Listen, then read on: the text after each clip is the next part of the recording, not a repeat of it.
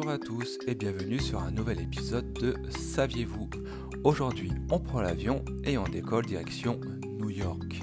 Et plus spécialement, on va s'intéresser à un gratte-ciel. Il s'agit de l'Empire State Building. L'Empire State Building compte en son cœur 150 entreprises, ce qui fait que la ville de New York a décidé d'attribuer à cet immeuble son propre code postal. Et il s'agit du 10118 incroyable mais vrai. Si cet épisode vous a plu, n'hésitez pas à commenter, à partager, à vous abonner évidemment et à liker.